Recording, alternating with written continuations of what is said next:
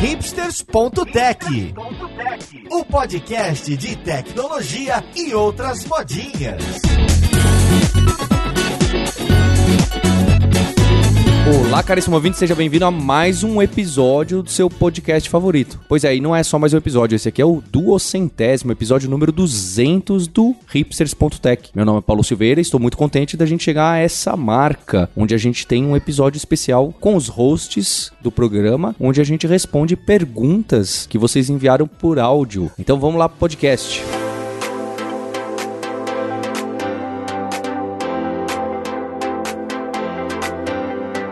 Bem, então acho que dispensa apresentações. Hoje eu estou aqui com eles dois. Estou com a Roberta Arcoverde. Como está, Roberta? Oi, Paulo. Tranquilo, me sentindo a caçula aqui porque eu cheguei depois. Hein? E também o nosso Maurício Balboa Linhares. Como você está, Linhares? Opa, tranquilo. Quatro anos, né? Ano que vem já vai pro pré-escolar já. Pois é, hein? Eu falo que eu via lá o Nerdcast, episódio 500, e falava, nossa, como que alguém pode chegar em um programa, né? Ter 500 edições, né? Tipo programa do Jô, número 1000. Mas a gente chegou no 200 e batendo audiências de 50 mil downloads, que não é, é, é bastante considerável para a podosfera brasileira. É, parabéns a todos nós, parabéns aos envolvidos e especialmente ao ouvinte, não é? Eu quero que tenha uma musiquinha do parabéns para você, do Thiago. Olha só, vocês estão ouvindo aí de fundo, é merece mesmo uma bem cafona pra gente.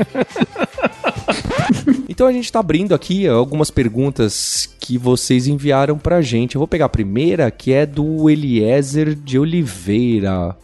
E aí, Paulo, beleza? Então, a minha pergunta é: como que surgiu a ideia do melhor podcast de tecnologia e como que esse time de hosts e co-hosts foi formado? Valeu. Pois é, Eliezer, acho que essa é uma pergunta é, bacana. A gente já foi dando algumas pistas aqui, né? Então tem todo o lore do Hipsters e a gente entrou num podcast. Eu entrei em podcast meio que as pessoas falavam, especialmente foi o Rafael Lacerda, lá de Brasília, que trabalhou comigo na Caelo na Lura, e ele falava: Poxa, investe nesse tal de Nerdtech.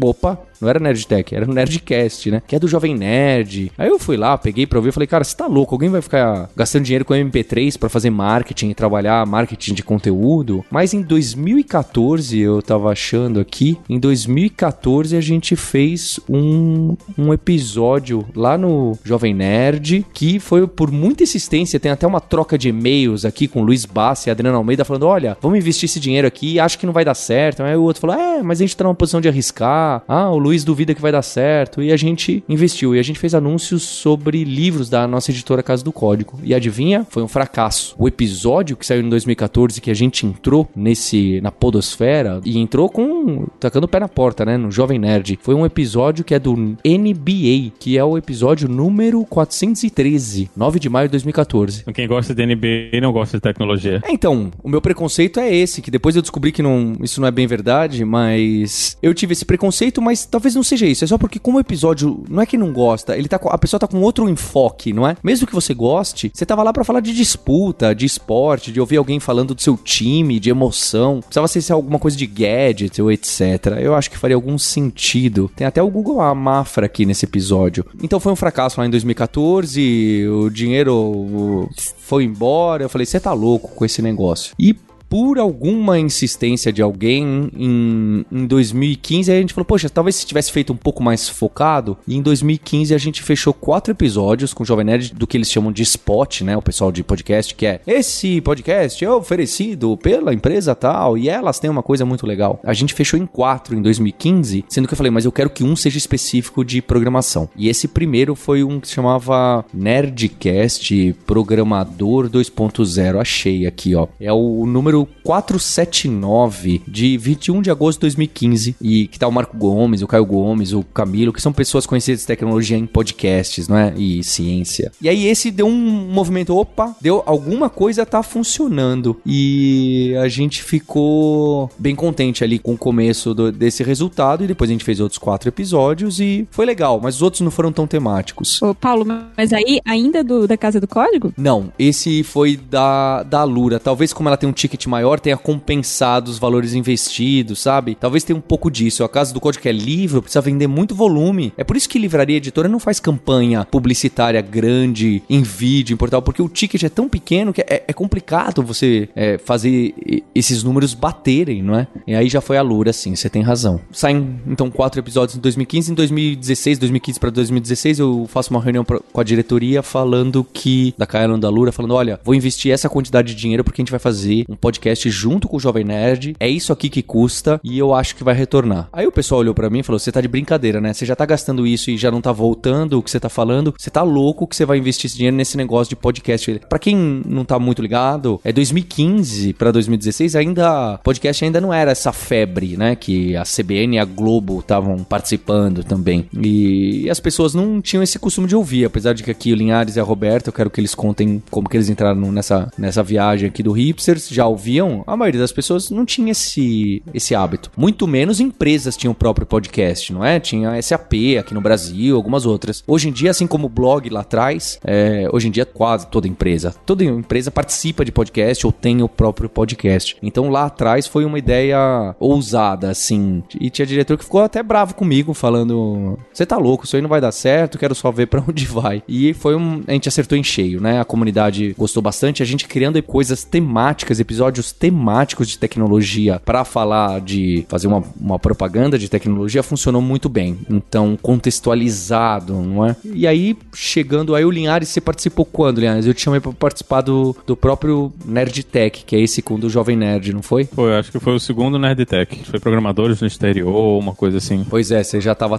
morando aí fora, inclusive. É, eu tinha acabado de me mudar. E aí o Linhares tem essa voz que eu queria ter para um podcast e tem esse conhecimento profundo em diversas áreas. Eu falei, poxa, já vai ficando aí. E quando apareceu, eu falei, gente, vamos fazer o nosso próprio podcast. Por quê? Porque aí a gente pode ir mais profundo em programação, em tecnologia, em infraestrutura, em design. Porque lá no Jovem Nerd é um pouco complicado a gente chegar lá totalmente profundo, não, não é muito a cara do público. Então é assim que nasce o primeiro Rips. A gente fala, ah, vamos chamar o pessoal do Nubank, que a gente é bem, bastante amigo, tem muita gente que trabalhou comigo que trabalha lá, e eles estavam naquela maluquice, ainda estão, do Closure. E foi assim que nasceu o primeiro episódio do, do Hipsters. Ainda o Linhares não tava no Hipsters, né, Linhares? Não, no primeiro não. Eu acho que eu entrei no, no terceiro ou no quarto. Mas vocês se conheceram como? Como que você chamou o Maurício? Como que você chegou no Maurício para chamá-lo pro NetTech? Ah, isso aí é.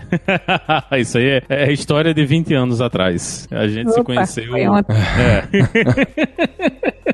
a gente se conheceu no, no Guji, que era um, um, fórum de Java, na época que o Paulo tocava. Acho o, o, o, o Foi tu e o Guilherme, né, que, que criaram na época. É, e tinha um pessoal da faculdade, o Wayne, o Gilmar, um pessoal que hoje que não foram tão à frente ali, não, não gostavam tanto de brigar com as pessoas quanto eu na internet. Então, mas eles ajudaram bastante no começo.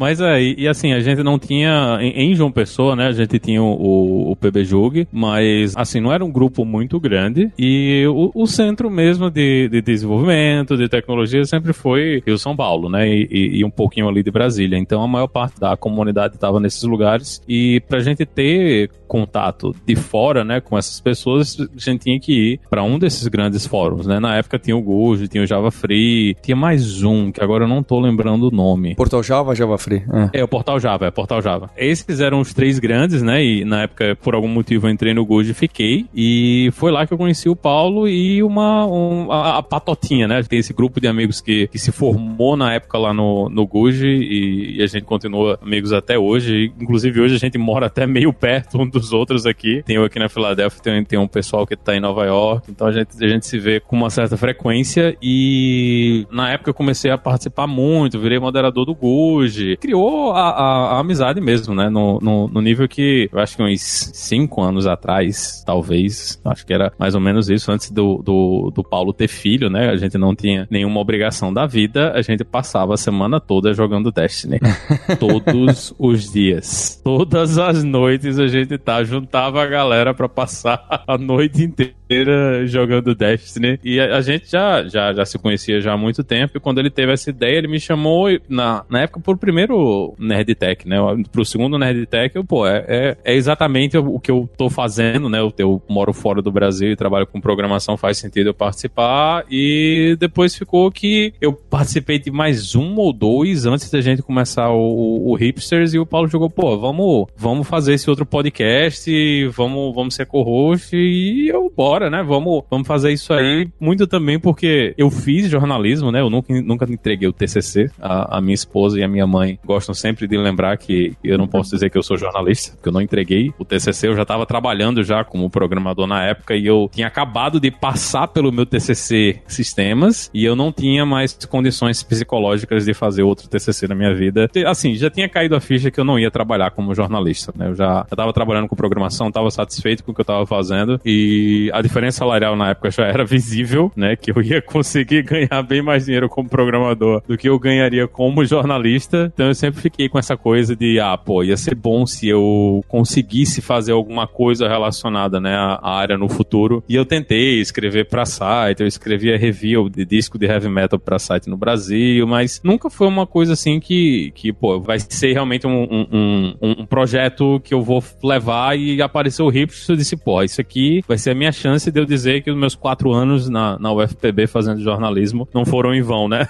Tô usando um pouquinho do que eu aprendi nesse tempo nas aulas lá de rádio para fazer um pouquinho o hipsters aqui também. Mas você era consumidor de podcast, né? Porque o Paulo comentou uma vez que não escutava podcast quando começou a querer investir nisso, né? Não, fiz piada. Eu fiz piada. É, eu, eu acho que eu escuto o Nerdcast já, sei lá, acho que uns 10 anos. E quando eu me mudei para aqui, para os Estados Unidos, uh, passei a, a, viajar. Foi, foi uma coisa assim que foi um pouco frustrante, né? Porque deu aquele toque de realidade. Eu primeiro vim passar, passei quase um ano aqui morando em, em, em Cambridge. E nesse tempo que eu passei aqui, eu comecei, né, a pensar em como é que era as coisas que eu não conhecia em João Pessoa. Vários pontos turísticos e coisas de João Pessoa que eu sabia que eles estavam lá, mas eu nunca tinha ido porque morador de João Pessoa, eu sempre achava que ah, sempre vai ter uma oportunidade de, de eu conseguir voltar para lá. E quando eu vim aqui para os Estados Unidos, eu parei e pensei, eu disse, caramba, tem todos esses lugares que eu não conheci em João Pessoa, minha cidade natal, que eu deveria conhecer. E eu fiquei com essa coisa de agora eu tenho que aproveitar e conhecer. E nesse quase um ano que eu fiquei em Cambridge, eu fiz turismo por todos os lugares. E muitas vezes o Thais não estava comigo, né? Eu estava só aqui, mais um pessoal da empresa e o, o, os meninos que trabalhavam comigo na época, mas eu, eu tava muito nessa pegada de vou viajar, vou conhecer outras coisas. E uma das formas que eu tinha de fazer essas coisas era ouvindo podcasts. Tanto que eu tenho podcasts que me lembram de lugares específicos que eu fui. Tem lugares que eu vou, eu acho que um, um dos lugares que mais, assim, que tá marcado para mim hoje é o, o, a área dos museus em, em Washington. Tá, tá. Pra quem viu a noite no museu, é,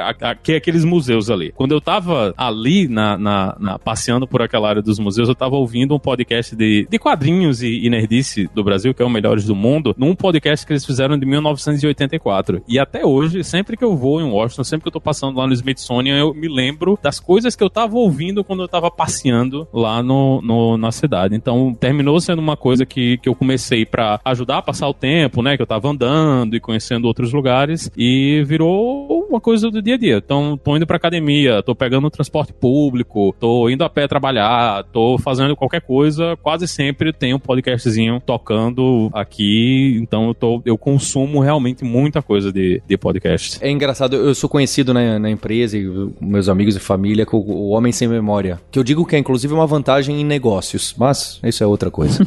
é, porque eu ia dizer isso. Então, Paulo, você que me convidou. Mas, eu, na verdade, eu, eu, assim como o Maurício, eu escutava podcast há um bom tempo já. Acho que lá nos idos de 2012 também escutava o Nedcast, escutava uns, uns podcasts de tecnologia que na época, por acaso, não havia muitos aqui no Brasil, ou pelo menos que eu, que eu lembre, talvez nenhum. É, que eu lembre realmente de, podcast técnico, o primeiro que eu escutei de fato foi o Hipsters, né? Já vem depois. Mas lá em 2012, 2013, tinha uns dos Estados Unidos que eu gostava de escutar, já para estudar. E aí em 2015, 2015, eu acho, eu fiz o meu primeiro podcast na empresa, né? A Stack tem um podcast, na época já tinha. Na época, talvez nos Estados Unidos também essas, é, estivesse essa moda das empresas terem seus próprios podcasts, né, Paulo? E o Spolsky fazia esse podcast da Stack na época, ele ainda era CEO e tal. E eu tava de passagem em Nova York, de férias, na verdade, e me chamaram para fazer um dos episódios. Foi minha estreia nesse mundo de podcast. E aí, quando já no Brasil, eu comecei a. a eu sempre fui muito envolvida com comunidade de desenvolvimento, então eu estava sempre nos eventos, já sabia uh, da Kaelon, já sabia quem era o Paulo, já conhecia o Maurício, de reputação mesmo, de presença, né, nessas comunidades. E aí, quando eu comecei a palestrar, eu, eu acredito, eu imagino, em abril de 2017, tá, tá aqui, ó. 3 de abril de 2017, Paulo mandou uma mensagem perguntando: Ah, você não quer gravar um, um episódio do Hipsters, falar um pouco sobre arquitetura do Stack Overflow, do, das coisas que vocês fazem, tem interesse? Aí eu fui, um prazer. E eu lembro que depois a gente gravar, foi super legal aquele episódio. É, você me falou: Ah, Roberta, se você tiver sugestão e temas de coisas que você acha que seria legal a gente falar no Hipsters, me, me fala. E aí eu lembro que passaram-se alguns meses e eu tive umas ideias e mandei mesmo. E aí você falou: tá bom, vamos gravar todos. E me chamou de novo. Acho que eu dei umas duas ou três ideias. É ok, vamos fazer todas. E aí, depois desses dois ou três, você me chamou mais uma vez e depois aí, aí oficializou o convite para co-host, que foi quando eu fui graduada, ganhei esse troféu que é um microfone bom, né? E é por isso que vocês escutam essa voz melodiosa. O Paulo investiu no áudio aqui pra gente fazer o podcast. Esse é um elogio recorrente. Elogiam a gente, né? Os hosts e, e reclamam dos convidados. Elisinha, não dá. Agora eu tô gravando o episódio número 200, filha.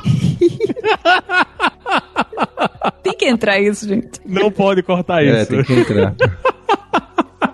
Quarentena. A vida da quarentena. Cara, isso é uma coisa assim que hoje é, é visível, né, no, no pessoal que fazia muita gravação de estúdio, né? Então temos podcasts famosos aqui nos Estados Unidos que é bem comum, principalmente as coisas da NPR, né? É bem comum o pessoal ir para um, pra um estúdio da NPR, tem vários em várias cidades dos Estados Unidos, para fazer gravação. Sai sempre aquele, aquela qualidade de som incrível, né? Como agora ninguém tá indo para estúdio para fazer gravação, o pessoal tá fazendo gravação via Skype, tá fazendo gravação via ligação de telefone mesmo, de verdade. O cara não, não tá fazendo do jeito que a gente faz no Hangout, né? O cara tá fazendo uma ligação de telefone, gravando a ligação de telefone. Então a qualidade dos convidados nos podcasts no mundo tá caindo absurdamente. Tá ficando difícil de ter paciência para consumir essas coisas. E é curioso, né? Eu vejo porque eu- eles podiam ter uma consultoria com a empresa Radiophobia daqui do Brasil, né? Porque tudo que o o Léo ensinou isso, de da gente ter esse material que o pessoal fica usando esses Blue Yeti e aí não tem um ambiente específico, esses condensadores captam até a minha filha falando a 500 km de distância. Esses direcionais de canção de karaokê são, são bem melhores, né? No, no caso. Então fica a dica aí, inclusive tem um artigo. Ideia de startup aí, aluguel e envio de microfone para podcast, minha gente. E eu só queria. ah, Aí, por que podcast? É por causa disso, né? A, a gente na empresa, que é- nós somos uma instituição de ensino e a gente sempre fica próximo da comunidade. Como, né? Com evento, com fórum de discussão no Guji, várias formas que tem, com blog e o podcast pa- parecia ser despontando como uma das novas mídias. Não é à toa que nós estamos lançando aqui hoje o Discord do Hipsters, porque o Discord, ou podia ser Twitch, podia ser Slack também, mas a gente vai pro Discord agora que a gente também pode fazer streaming ali de vídeo até 50 pessoas, quem sabe no futuro para mais. Todo episódio, durante a semana, a gente vai estar discutindo aquele episódio lá. Então entre no Discord, tá aí no invite. Pra quem não sabe o que é o Discord, ele é um Slack dos jovens. Pra quem não sabe o que é Slack, ele é um Discord dos velhos. É mais ou menos assim. Tá ótimo. eu confesso que eu já usei algumas vezes o Discord para algumas coisas pontuais e até agora eu não entendi muito bem. Nem com essa sua explicação maravilhosa. Eu também não. Eu entrei no. Já tentei entrar em vários Discords diferentes e pra mim é, é- é ainda mais complicado. Parece que eu voltei pra época do Mirk numa interface ainda mais complicada do que o Mirk era. É bem difícil de entender o que tá acontecendo. E tem canal que é só de voz, aí às vezes você clica, ele já quer entrar na voz, você tá, tá- começa a ouvir todo mundo falando. Eu, eu acho que eu tô velho. Eu realmente acho que eu tô velho.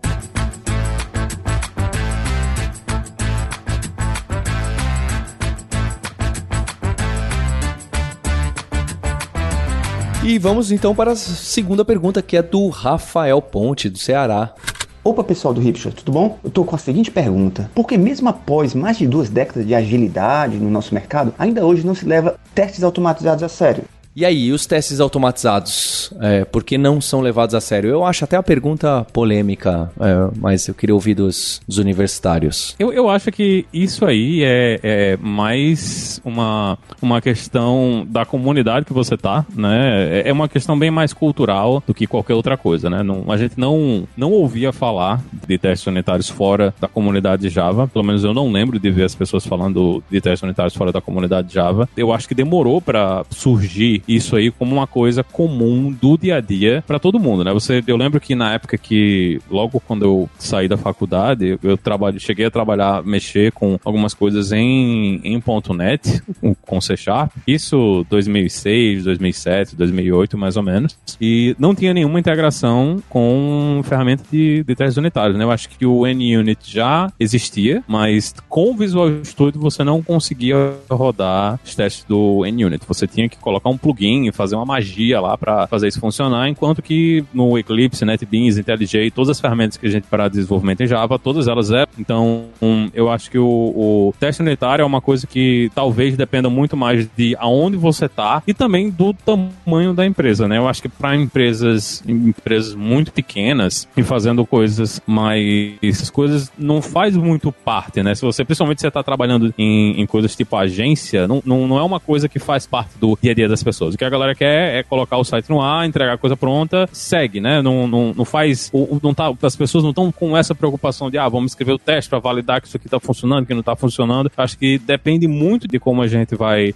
Qual é o tipo de solução e o ambiente e a cultura que você trabalhando, do que simplesmente de, ah, a gente falhou nos testes unitários. Não, tem lugares onde simplesmente as pessoas não acham que é uma coisa que vale a pena. E a gente não tem tudo que a gente acha que teste unitário faz, que resolve, que melhora a qualidade de código, tudo isso a gente, a gente entende somente empiricamente, né? A gente não tem muita pesquisa que vai dizer que realmente isso está acontecendo e vai mudar. Eu, eu sinto, é isso que eu vejo no dia a dia com o meu código, né? E, e eu prefiro fazer tudo que eu trabalho no dia a dia com isso aí. E os ambientes normalmente que eu estive, as pessoas valorizam isso aí. Então, estava trabalhando com Java, estava trabalhando com Ruby. Quando você cria um projeto no Rails, já vem os testes lá, já dentro, já com tudo. A galera escreve tutorial, já coloca os testes lá também dentro do tutorial. Hoje, trabalhando com Golang, também todo mundo tá falando o tempo todo de escrever teste, vamos colocar teste, fazer isso aí. Então, eu acho que tem lugares onde isso é comum e a gente espera que isso seja natural. Tem lugares onde não é. Se você pega um, um lugar, tipo no Brasil, onde muita gente ainda trabalha com coisas como Delphi, então você não vai ver normalmente as pessoas escrevendo testes unitários para Delphi. Né? Não, não é uma coisa que se vê no dia a dia do pessoal que está trabalhando com esse tipo de tecnologia. Então, eu não acho que seja assim uma falha da área de tecnologia em si, mas é uma coisa que é muito mais puxada por motivos culturais. Né? A gente teve isso no Java porque veio com a galera que saiu do Smalltalk e veio pro Java. O Kent Beck tava lá empurrando esse tipo de coisa para ter, vamos fazer, vamos, vamos escrever teste unitário, vamos automatizar esse negócio todo. Então, é muito mais uma coisa que o pessoal herdou porque veio com as pessoas que entraram na comunidade do que uma coisa que nasce naturalmente, né? Se não é uma coisa que surge na comunidade, se as pessoas não estão empurrando isso para que vire uma coisa de verdade, eu acho que não, não acontece. E tem ambientes onde simplesmente não dá para fazer isso, né? Quem, quem tá trabalhando muito com ah, integração com banco de dados, está escrevendo coisa em, em PLSQL, que é isso, isso, inclusive, é um dos casos do Rafael Ponte, ele vive trabalhando com esse tipo de coisa. Nosso querido príncipe do oceano. Depois vocês perguntam ao Rafael por que, que ele é o príncipe do oceano. Não é comum você ter esse tipo de, de solução para esses ambientes, né? Então eu acho que tem, tem casos e casos. Eu não acho que a gente falhou, eu acho que é mais uma questão cultural mesmo de como as comunidades usam esse tipo de coisa. Eu acho que vale também se perguntar para quem é interessado a, a, a, pergunta, né? Tipo, por que não,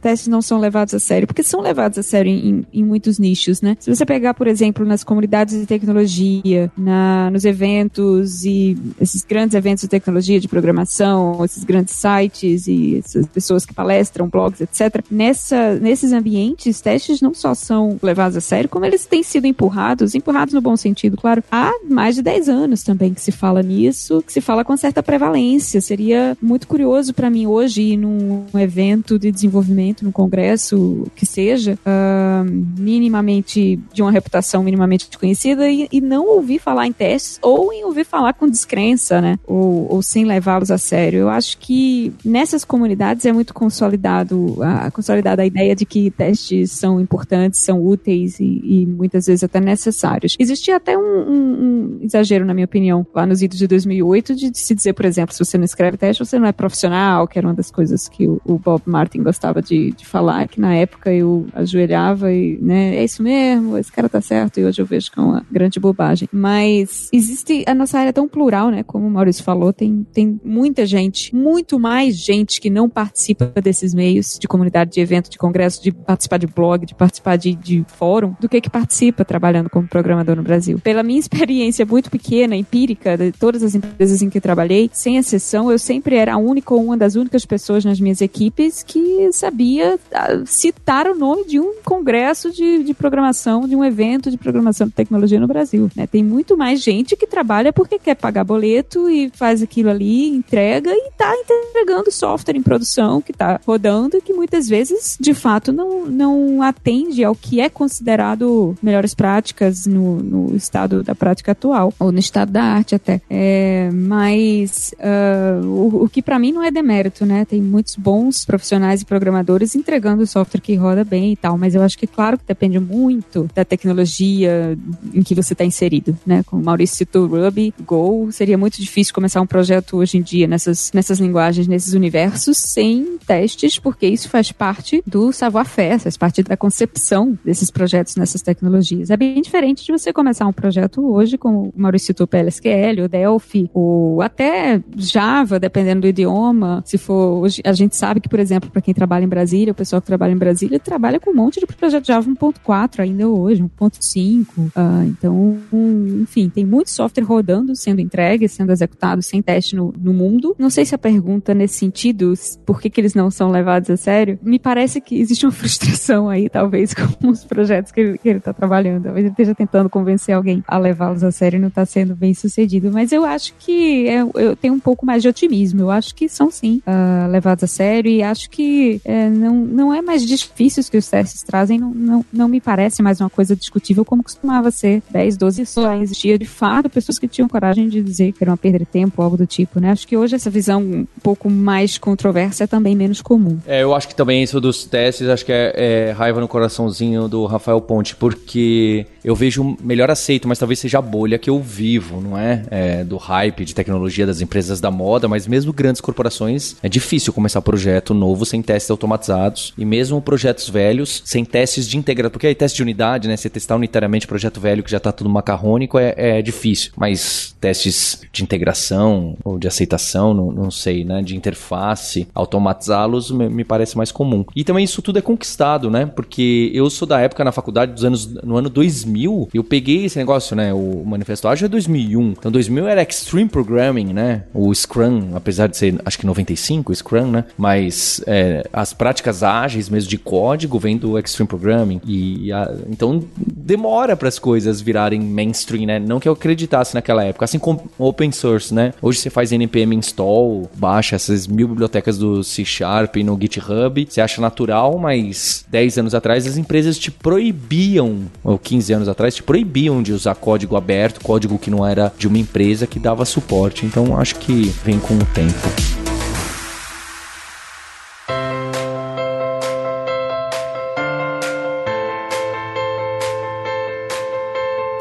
Vamos para a terceira pergunta do Lucas. Olha só o Lucas. E aí, gente, tudo certo? É, meu nome é Lucas, eu sou programador numa startup famosa roxa que tem no Brasil e eu sou ouvinte do Hipsters desde o primeiro episódio. Eu gosto muito do podcast é, e eu queria agradecer a vocês, antes de fazer minha pergunta, pelo conteúdo que vocês, vocês disponibilizaram pra gente, é, me agregou bastante. Mas enfim, a minha pergunta é a seguinte: eu queria saber a opinião de vocês sobre essas linguagens mais, como é que eu posso dizer, arcanas, com, com sistemas de tipos mais robustos, tipo Elm, PureScript, uh, Haskell ou até Idris, que o, eu lembro que o Maurício falou que, que era o, o xodózinho dele. Parece que essas linguagens mais mainstream estão lentamente absorvendo, né? As linguagens tipo Java, C Sharp, estão lentamente absorvendo features dessas linguagens mais, mais arcanas. E parece também que as linguagens mais arcanas estão meio que tentando ser mais úteis e acessíveis como as linguagens mainstream são, né? É, eu queria saber, tipo, se vocês veem esse merge acontecendo desses dois mundos que parecem separados, não sei, no futuro próximo. E também como que vocês é, imaginam o futuro das linguagens de programação. Sei lá, um futuro próximo até mais longo. É, mas é isso. Obrigado. Valeu.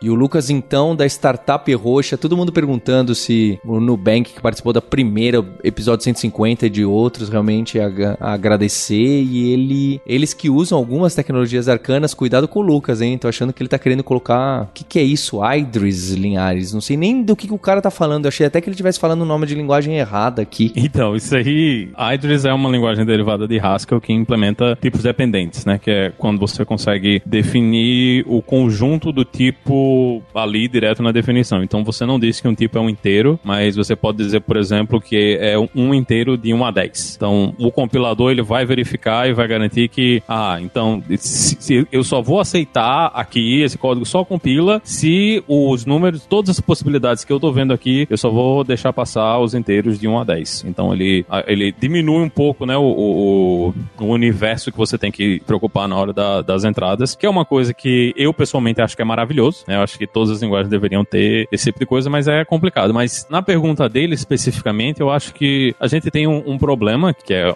talvez uma das linguagens mais odiadas da atualidade, né? Que é a Scala. O, o Paulo tem um lugarzinho especial no coração dele para Scala, né? Por causa da, da época que eles usaram Scala na, na, na Alura. Acho que vocês, vocês já devem ter ouvido essa história. Se não ouviram, procura o hipsters aí de Scala que o Paulo manda uma fitinha. Manda uma fita ruim. A gente fez o clássico, vamos usar a tecnologia da moda porque tá todo mundo falando nesse projeto novo que a gente não manja dessa tecnologia e vai dar tudo certo. Foi o, o, é um clássico, um clássico. Eu acho que o grande problema de Scala foi exatamente isso aí. É uma linguagem que ela puxou funcionalidades demais de outras linguagens funcionais, né? Ela, ela é muito inspirada em, em OCaml e Haskell e chegou a um ponto que ficava tanto era muito difícil de você entender o que era que estava acontecendo dentro do código, porque tinha muita coisa que ficava implícita, se utilizavam muito muitos operadores que eram operadores matemáticos, né, de, de notação funcional que as pessoas nunca tinham visto na vida, que todo mundo conhecia conheceu por outros nomes, mas a galera de escala não. Vamos usar aqui o operador Unicode matemático para mostrar isso aqui, porque a gente é muito foda e mais especial do que todo mundo. E o compilador ficou muito lento, porque ele tinha que considerar várias funcionalidades que estavam ali dentro e além, o código e os programas ficavam extremamente complexos de você entender o que é estava acontecendo. Então, simplesmente puxar todas as funcionalidades para essas linguagens que a gente usa no dia a dia, eu acho que talvez não seja a solução ideal, dado que a gente está vendo que aconteceu com Scala, né? Que inclusive que eles estão estão fazendo agora por escala 3 é recomeçar tudo do zero, reorganizar a coisa toda para ver se eles conseguem limpar o, o cabaré que eles fizeram no, na linguagem. E a gente vê também como as pessoas implementam esse tipo de coisa, né? Quem é velho o suficiente para lembrar do Java antes dos genéricos, né? Quando o pessoal disse, não, vamos implementar genérico dentro da linguagem, e eles resolveram implementar genérico sem alterar uh, diretamente a biblioteca básica, principalmente a biblioteca de coleções da linguagem. A ideia era que todo o código que existia anteriormente, ele ia automaticamente se tornar código genérico e você não ia precisar mudar nada, não ia precisar mudar classe, não ia precisar alterar nada. E no fim o que a gente terminou foi uma, um, um, uma mudança de meio do caminho, né? Você tinha código que, com genéricos e código sem genéricos que tinham que se comunicar, você terminou criando um, uma solução final, né? uma implementação muito mais complexa de se entender e foi o caminho de, um caminho diferente que C Sharp tomou na época. C Sharp simplesmente disse: olha, o que não era genérico vai ficar separado, vai ser a nossa nossa coleção velha, a, a, nossa API velha de coleções, a gente tem uma nova API de coleções completamente separada da API original, que ficou bem mais bonita, bem mais organizada. Eles conseguiram fazer um, uma API melhor, né, em cima da, da implementação de genéricos que eles tiveram, mas mesmo assim não é uma coisa transparente, né? Imagina que hoje uma da, da, das coisas mais interessantes que tem vindo, né, para essas para as linguagens mais mainstream é essa coisa de você ter tipos opcionais e você poder dizer que um, um, uma variável ela nunca vai vai ser null, né? Que ninguém, ninguém gosta de pegar aquela maldita exceção de, de chamar um método numa variável que tá nula. E é massa que a gente tem esse tipo de coisa dentro dessas linguagens. Mas todo o código que já foi escrito hoje, até hoje para essas linguagens, ele parte do princípio que não, as coisas podem ser nulas, então você tem que estar tá tratando desse tipo de coisa. Então é muito difícil de você fazer o, o trazer essa funcionalidade para dentro de uma linguagem que já existe, né, que já aceita o nulo e deixar isso de uma forma transparente para quem está utilizando para a adição da funcionalidade. Então você fica com esses dois estilos de código e eu acho que invariavelmente a gente termina numa solução que é o C++,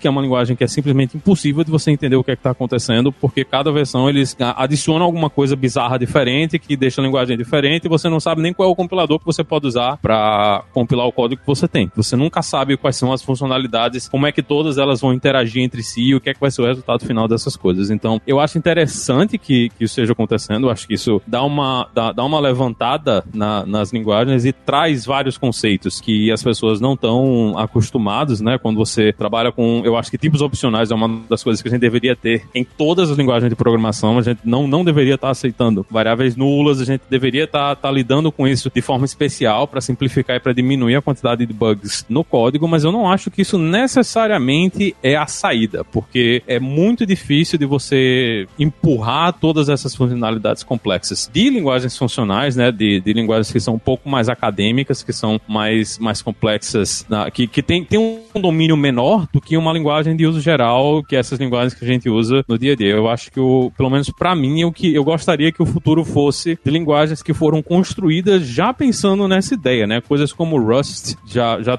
já nascem dentro desse ambiente pensando desse tipo de coisa, do que a gente pegar essas linguagens mais antigas que tem muita bagagem, muita história para fazer funcionar com todas essas funcionalidades. É inclusive a minha maior frustração de Go, né, que Go simplesmente ignorou 25 anos de pesquisa em linguagem de programação e reimplementou um Java um pouquinho mais feio. Reimplementou Java 1.4, né? Tinha, tinha muita oportunidade para fazer uma coisa mais avançada, mas os caras resolveram que o que eles iam fazer era Java 1.4 1.4. Eita, vai dar treta. Os amantes de Gol vão chegar. Estamos aqui para isso. Vão vir atrás de Maurício. Não, não de mim, rapaz. De mim, eu sou uma pessoa da paz.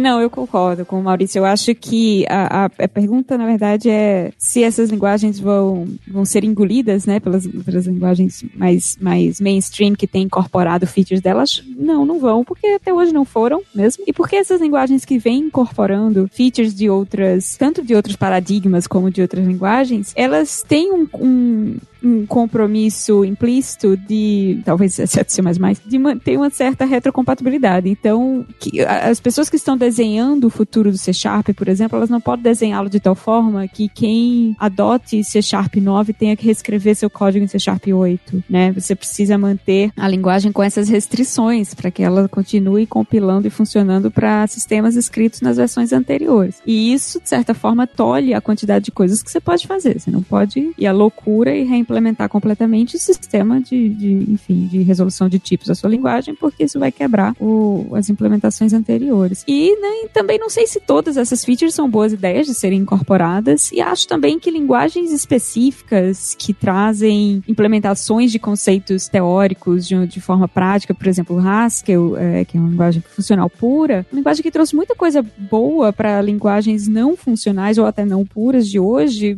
que não, não existiam 10 anos atrás atrás. Né? C Sharp bebeu muito dessa fonte, a F Sharp é uma evolução natural também, mas uh, não, não significa que isso aconteça em todas as linguagens. Né? Você tem, por exemplo, Eiffel, que é uma linguagem nasceu, cresceu e, e, e ficou na academia, que tem asserções e checagem de asserções em tempo de compilação, né? de premissa, de pré-requisito, de para toda função você pode colocar o, as, os limites dos parâmetros de entrada e saída, e isso é checado em tempo de compilação, tudo bonitinho. Uh, e esse tipo de ideia não evoluiu bem para nenhuma linguagem prática ainda. Pode ser que evolua? Pode, porque inclusive a gente falou de testes agora há pouco, e esse é o tipo de conceito que se alinha muito bem a escrever o código de, de forma testável e, e, garantir que ele erra, que, que ele tá, enfim, que ele tá uh, passando e obedecendo ao que tem que obedecer em tempo de compilação, né? Não esperar rodar para ver esse tipo de coisa. Mas eu imagino que no futuro as linguagens que hoje já são mainstream vão, elas ainda têm um tempo de sobrevida uh, longo, não imagino imagino que elas vão morrer tão cedo. E imagino que elas vão continuar evoluindo agora cada vez mais rápido, porque C Sharp meio que puxou um pouco o bonde, Java agora está uh, ah, chegando também. E eu,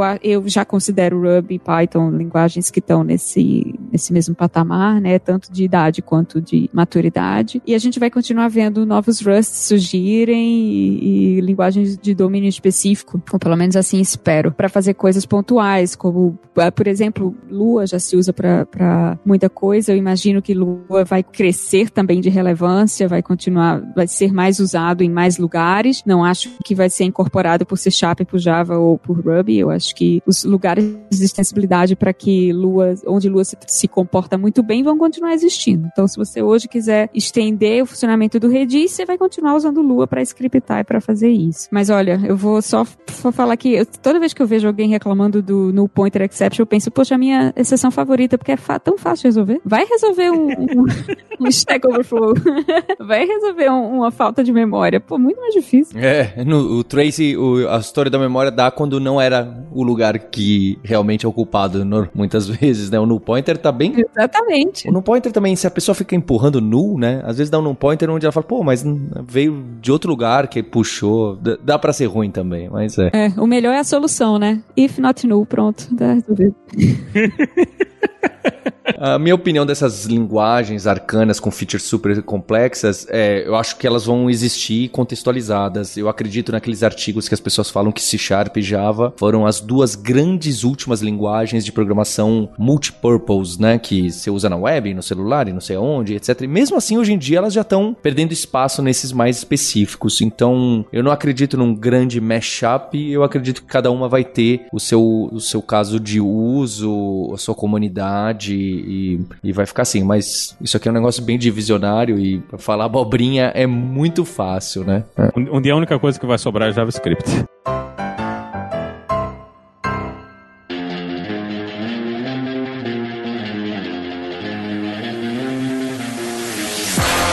A quarta pergunta é do Vinícius Machado. Boa tarde, hipsters. Meu nome é Vinícius Machado, eu tenho 24 anos e sou estudante de engenharia química. A minha dúvida é: como é que eu consigo sair desse purgatório do tutorial? Que é quando eu fico vendo milhões de videoaulas, estudando, lendo, anotando, vendo os cursos da Lura, mas quando eu vou tentar fazer um simples desafio sozinho, uma coisa que eu me proponho a fazer, não consigo fazer, não consigo escrever nem uma linha. Como conseguir sair desse purgatório do tutorial? Pois é, ele quer saber como que ele consegue sair desse loop de. Ele, beleza, ele aprendeu, fez tutorial, fez curso, fez um monte de coisa, mas quando ele precisa abrir o terminal e programar sozinho, ele tem dificuldade. Eu acho que o Vinícius faz um, um ponto bom porque realmente, quando a gente tá totalmente sozinho, tem várias coisas aqui. Em especial, é você pegar beleza, vou brincar agora aqui com Haskell, né? Aprendi, fiz aqui, fiz esse exemplo e tal. Agora vou sair programando. Eu quero fazer um sistema que e você não tem um objetivo, né? Eu quero só explorar e começar do zero. Se você não tem objetivos bem específicos, fica tudo muito complicado. E mais ainda, se você está se propondo a esse desafio, vou começar sem nada, nenhum código, nenhum boilerplate e que você em duas semanas ou um mês já pegou a sintaxe, né? Porque a gente tem essa, ah, eu pego a sintaxe rápida de uma linguagem, mas não, não é bem assim, né? Tem até, eu falo bastante do artigo do Norvig lá, que você precisa de 10 anos para dominar uma linguagem de verdade. E então, se você tiver que copiar e colar e fazer bastante código boilerplate nesse começo e copiar coisas do Stack Overflow, não, não tenha vergonha, né? Tenha vergonha se depois daqui a dois anos você continuar copiando e colando e não tem a menor ideia do que está acontecendo por trás. Aí eu acho que é um, um sinal ruim pra gente se tornar um bom profissional e ter um domínio daquilo. Mas nesse momento, não tenha medo de que você vai juntando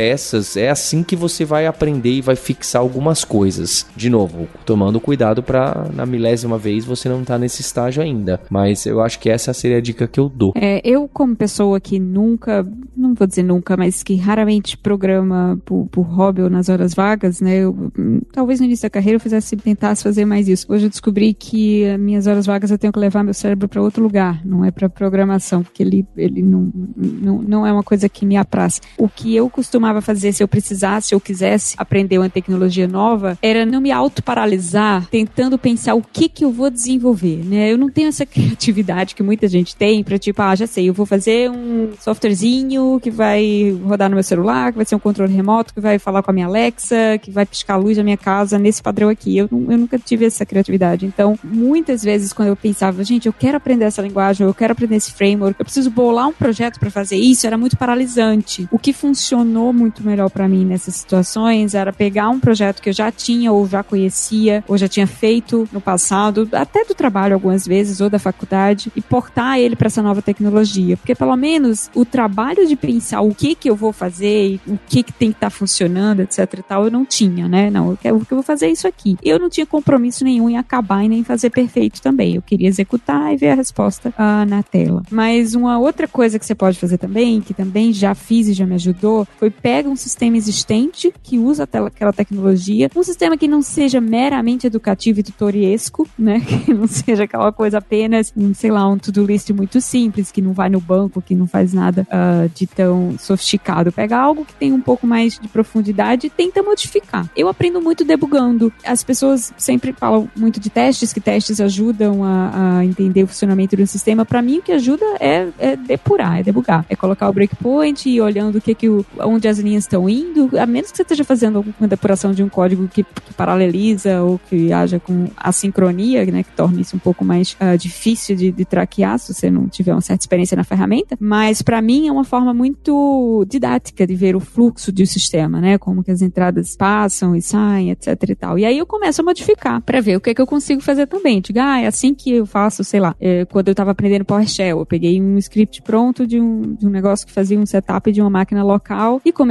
a modificar. Digo, tá, e se eu quiser agora instalar numa pasta diferente? Uma coisa assim, bem simples. Ah, é aqui que muda. E se eu quiser checar se já existe uma pasta com esse nome aqui antes de instalar? E se eu quiser desinstalar antes de instalar toda vez, sabe? Eu ia fazendo essas pequenas alterações para conseguir me familiarizar mais, porque é assim que você, infelizmente, a nossa, a nossa profissão realmente ela requer uma dedicação prática, né? Não adianta só ler o tutorial, nem ler só livro. Uh, por mais que eu quisesse que, que fosse tão simples assim, porque eu adoro ler, mas é, não é. De fato, você aprende mais e você consolida muito mais o conhecimento quando você faz, erra, procura o erro, acha no Stack Overflow, resolve. É, eu acho que, que uma coisa que me ajuda quando eu quero fazer essas coisas é pegar alguma coisa pequenininha, aleatória, e tentar fazer num, num, na tecnologia que eu quero brincar, né? Eu lembro quando eu tava querendo aprender um pouquinho de Android, o que eu fiz foi copiar. Tem um, uma calculadora de medidas de cozinha no site da Daninos. E a calculadora é terrível de usar lá no site, ela fica na, na, tipo na borda direita do site, é bem ruim de você fazer. Eu disse, não, vou. Eu uso com frequência esse negócio, né? Porque as pessoas gostam de botar, não, botam uma, uma, uma xícara de, de farinha e não é xícara de farinha, né, minha gente? Farinha você mede na grama. Então eu sempre tinha que ficar fazendo essa tradução para todas as receitas e eu resolvi que não, vou implementar uh, uma calculadorazinha simples em Android, vou aprender a fazer isso aí. É simples de fazer, não escrevi teste, escrevi foi nada. Meti tudo na via, eu fiz tudo do jeito mais rápido e mais pouco que dava para fazer, porque eu só queria aprender como é que funcionava a coisa ali dentro do ambiente, né? Eu não queria entender tudo, como tudo funciona de uma vez só. Você nunca vai conseguir fazer isso na, na primeira vez. Nem vale a pena você tentar fazer isso aí. Então pega uma coisinha pequenininha, uma coisa que, que esteja atrapalhando você, uma coisa que você realmente acha interessante, porque um dos grandes problemas de você tentar fazer uma coisa dessas é, primeiro, você tentar fazer uma coisa muito grande, vai demorar tanto para você chegar no fim que no meio do caminho você já fica, já enche o saco de estar tá fazendo isso aqui. Outra é você tentar fazer uma coisa que é complexa demais para o um nível de conhecimento que você que você queria. Da, eu lembro que quando eu comecei a aprender Rust, eu queria fazer, resolvi que eu não, eu vou começar a implementar coleções, né, fazer fazer estruturas de dados em Rust. E eu comecei a fazer uma lista encadeada. Só que por causa de como o sistema de memória de, de Rust funciona, implementar uma lista encadeada é extremamente complicado. E eu fiquei batendo cabeça, batendo cabeça, até que eu disse, porra, não vou mais fazer isso e parei. Não, na, naquela época eu parei, larguei de aprender Rust, porque eu tinha escolhido um problema extremamente além da minha capacidade de, de resolver. Então, se eu tivesse ido para uma coisa mais simples, talvez eu tivesse aprendido a linguagem muito antes do que eu terminei aprendendo.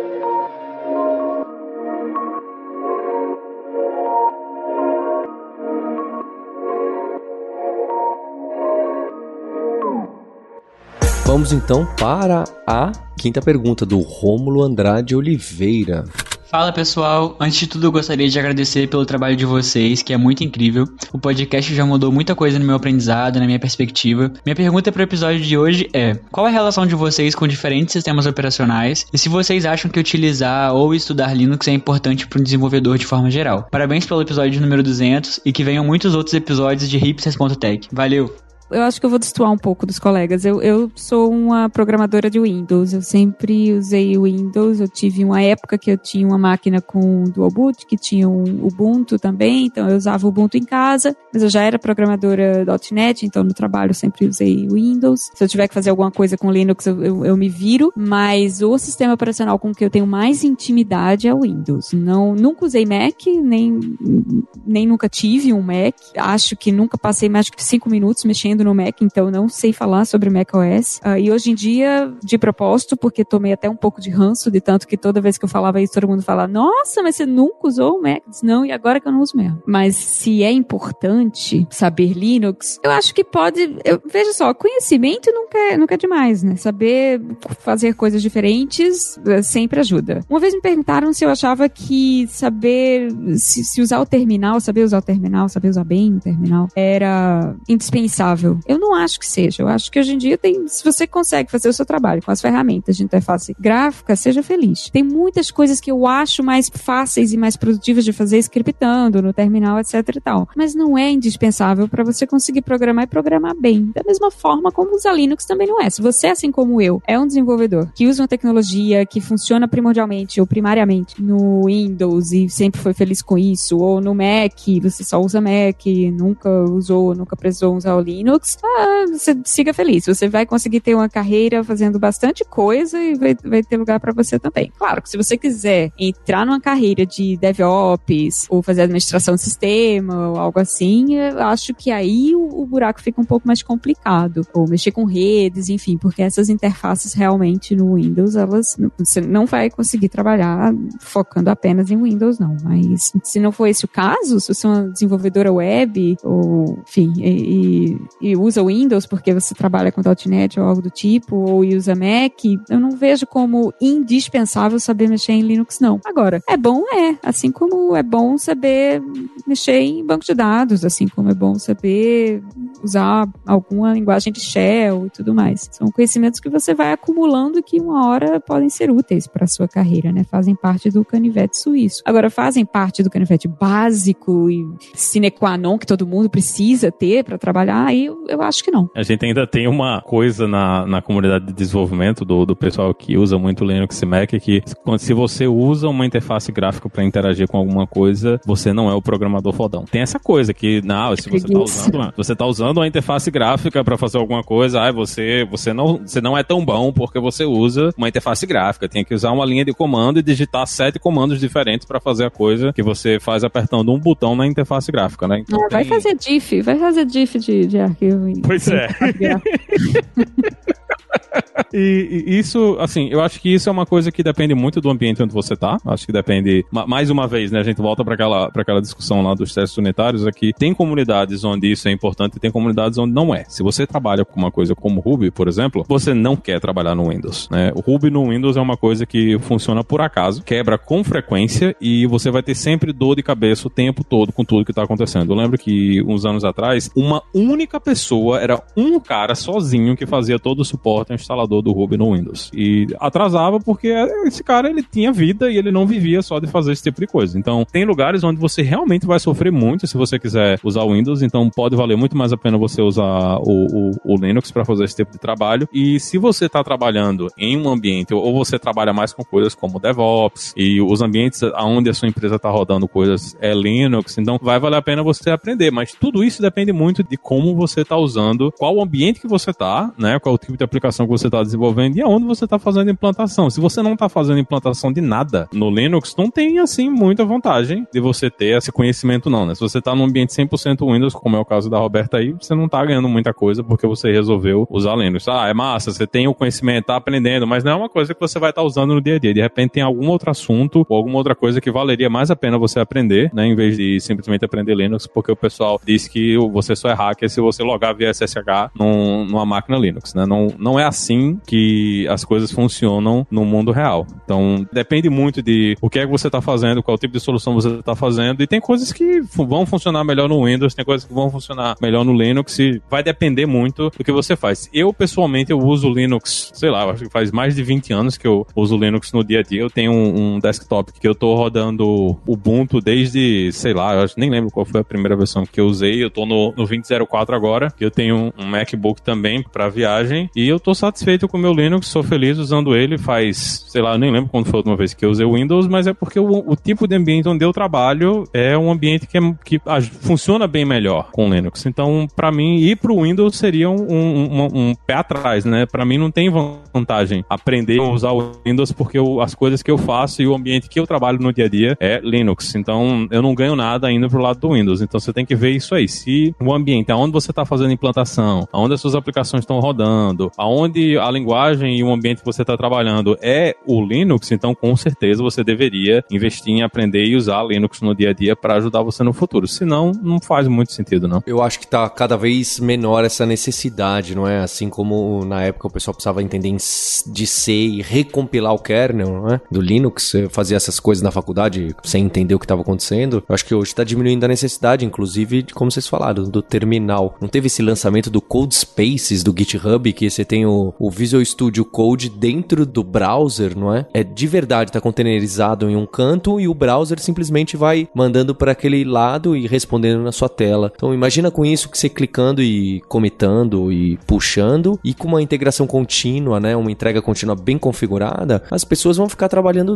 de dentro do browser. Então finalmente aquele sonho de que ah, um dia as IDEs vão rodar dentro do navegador, não só vão rodar dentro do navegador, como você vai puxar e tá tudo deployado e quem manja de Linux, quem manja do sistema operacional, de que tá rodando lá o sistema, você nem sabe quem é, né? Tem muito cara de full stack isso, pelo bem ou pelo mal. Não dá pra gente dominar tudo que tá por trás de um sistema hoje em dia, né? Tão complexo, envolve tantos sistemas operacionais, tantas tecnologias, tanto open source que é difícil e essas tecnologias estão indo cada vez mais para esse lado de, de te esconder essas coisas, não é? Que nem quando você usa o Mac e no começo você fala você tá com raiva que você fala, pô, onde tá essa configuração? Em que arquivo, não é? Você tá vendo do Linux e o Mac tenta te esconder algumas coisas, não é? É, é curioso. E aí você tem o um preconceito com o GitHub Desktop, que é incrível. Eu acho que tá indo pra essa direção. É óbvio, dependendo do contexto, é, vai ser fundamental você entender, mas geralmente isso tá perdendo importância. A verdade é essa, gostemos ou não, tá?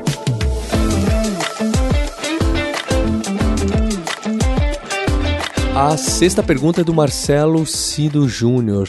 Daí, Paulo, beleza? Qual dica você daria para quem tem mais de 30 anos e quer entrar no mercado de tecnologia? Abraço e parabéns aí pela iniciativa. Eu acho a, a, a, pergunta é óbvia, né? Porque muita gente mudando de carreira, entrando em tecnologia, isso sempre aconteceu e parece que acontece mais. E para ser bem sincero, 30 anos eu acho que o preconceito que você vai sofrer, porque existe preconceito sim no mercado com idade, em, em muitas áreas em computação também existe, mesmo com, com essa demanda, apesar da, da pandemia. Mas com 30 anos ela vai ser certamente muito menor. Vão ser poucas pessoas que vão falar: Poxa, por que, que o Marcelo tá me mandando um currículo e ele tem 30 anos e só 6 meses de experiência aqui no GitHub? Você tá aplicando para uma, uma vaga de realmente iniciante, as pessoas não vão questionar muito isso. Pode querer ouvir sua história, de onde que é a sua outra carreira, mas não, eu tenho uma certa dúvida de que isso vai ser um impeditivo grande para você. Eu descobri, inclusive, que eu contratei, acho que o Felipe e tal, umas pessoas que com mais de 30 anos na empresa. Agora, chegando a já 40, 50, eu acho que aí vai sim ser um bloqueio maior em relação a esse preconceito do mercado no geral de pensar, poxa, ele não sabe as tecnologias da moda, poxa, ele não sabe conversar conversar com os jovens, talvez, ou algo do gênero. Não que você, com 30, 40, 50, vá ter dificuldades para aprender uma linguagem de programação, uma tecnologia de, de criar sistemas, um sistema operacional. Isso realmente dominar, sim, vai levar tempo, mas os primeiros passos é realmente não é complicado, não. É, eu acho que aí tem muito mais o, o problema, quer dizer, o que era problema para mim na, na época, né? Não, não sei se isso continua sendo um problema hoje no Brasil, que as pessoas não gostarem muito de contratar gente no Brasil sem curso superior, né? Então, se isso ainda for uma realidade das empresas que estão fazendo contratação, ainda tem essa exigência, tem só, só vai ter esse problema que ele vai precisar ir para um curso de dois, três, quatro anos para tentar criar essa credencial que você precisa ter para entrar dentro do mercado. Mas eu, eu não acho que vai ser uma coisa assim muito fora da realidade para ele, não. 30 anos não é velho ainda, não, minha gente, pelo amor de Deus. Tô nos meus 35 aqui, eu não tô me sentindo esse velho todo, não. Eu não consegui ainda usar TikTok, mas eu tô tentando, que é pra ver se eu fico mais jovem, né? Pra, pra ver se eu consigo me interagir melhor com essas pessoas mais novas, principalmente agora com filho, né? Eu vou ter que entender o que é que tá acontecendo na, com esse povo mais, mais novo, mas eu acho que é muito mais uma, um, uma questão de focar e, e acho que uma coisa que é importante, que eu acho que as pessoas não prestam muita atenção, é que o lugar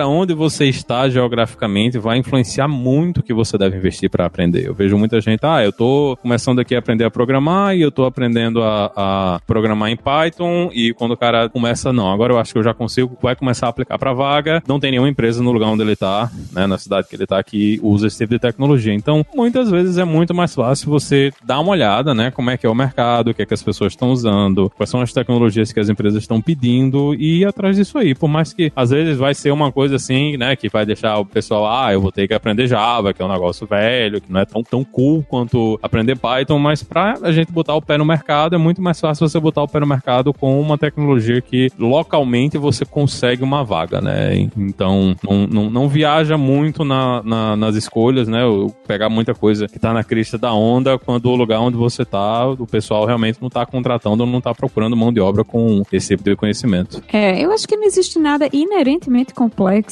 em programação que o torne especial ou mais difícil de aprender do que outras coisas uh, depois dos 30 anos. Do ponto de vista de aprendizado, não vejo que vai ser mais difícil depois dos 30 do que teria sido depois dos 20. Talvez o que faça diferença realmente seja a, a disponibilidade de tempo, de recurso que você tem, né? Porque a vida que a gente tem, pelo menos a minha vida depois dos 30 é muito diferente da vida que eu tinha uh, aos 20, tanto em termos de responsabilidades quanto de, de, uh, de, de, de, tempo, né? Quanto de compromissos, enfim. Porém, uh, eu acho que, até entrando um pouco no que o Maurício falou, no Brasil, né? No, no, no mundo odierno, não tem tanto mais essa cobrança por, pelo certificado acadêmico. Existia de fato, 10 anos atrás, lá em 2008, 2009, eu lembro que as empresas, pelo menos no Rio de Janeiro, ainda cobravam sempre quando pediam seu currículo, olhavam sempre para a formação acadêmica, mas para sua sorte, programação ao contrário de medicina, de odonto, de psicologia, de engenharia civil, é uma profissão,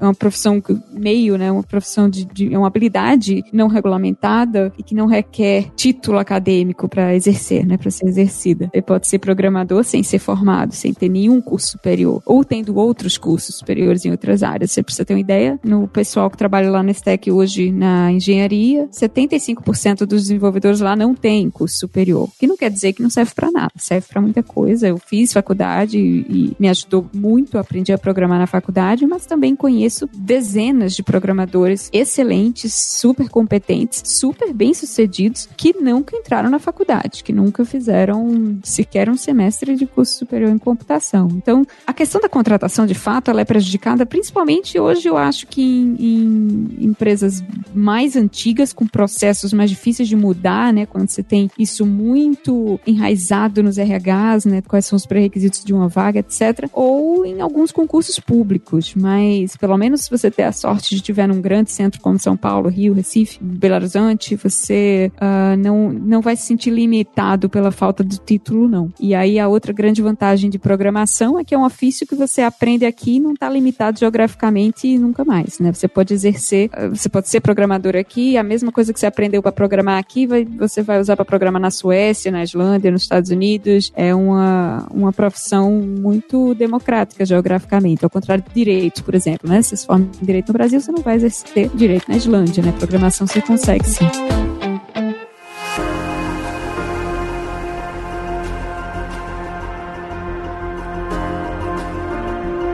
E a última pergunta é do nosso amigo Rafael Lacerda, que foi um dos responsáveis por a gente entrar na podosfera, olha só, com o Jovem Nerd, mas que trabalhou comigo na Carla na Lura. Vamos ouvir o que, que o Rafael Lacerda tá perguntando.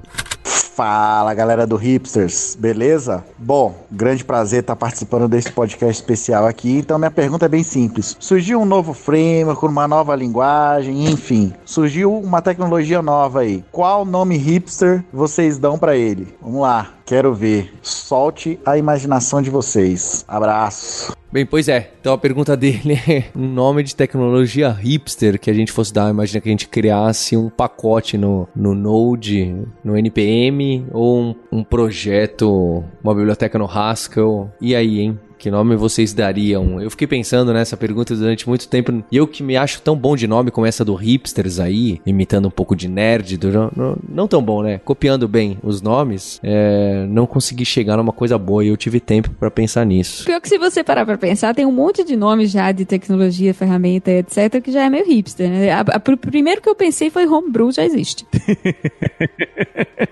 Olhando para o que todos os, os, meus amigos estão fazendo durante essa quarentena, que é pão. Acabou fermento aí nos Estados Unidos. Não, não, não tem. Eu tenho três saquinhos de, de fermento biológico e só. Eu estou, inclusive, guardando eles porque não sei se depois que eu gastasse eu vou encontrar fermento biológico de novo nessa, nessa encarnação, porque desapareceu.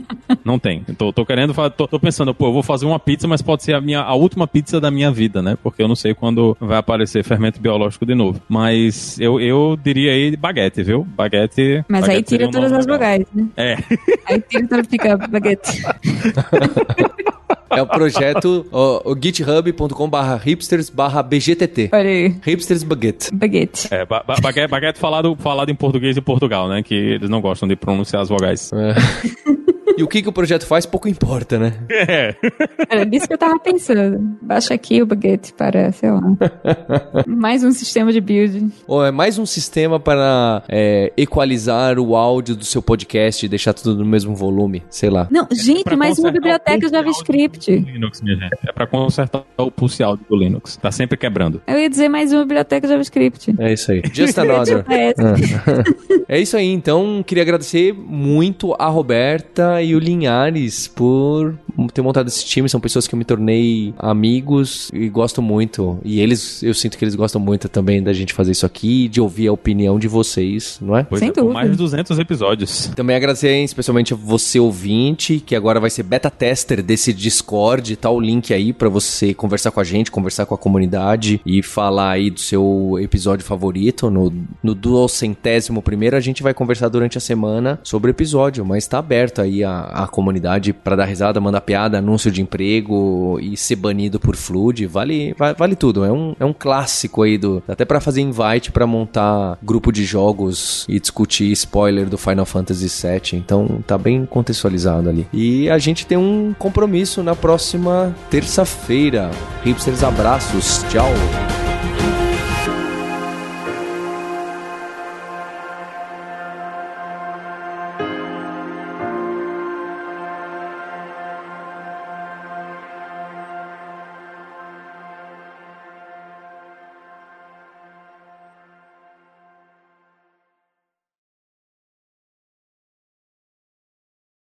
Na história do Hipsters, nunca perdi o áudio de um único episódio do podcast. Vocês sabiam disso?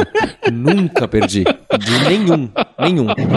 Nunca. Nem, nem do Nerdtech, nem do daqui, nem do Like a Boss, que eu gravo também. O primeiro episódio na vida que eu perdi, não por inteiro, porque a minha voz foi gravada, foi esse episódio aqui 200. Então você que tá nos ouvindo, fique sabendo que esse episódio foi regravado. Inclusive, queria dar parabéns pro Linhares e pra Roberta, que a gente conseguiu salvar boas piadas piadas que a gente fez lá, que espontâneas, se você deu risada aqui nesse episódio, saiba que algumas basicamente foram ensaiadas.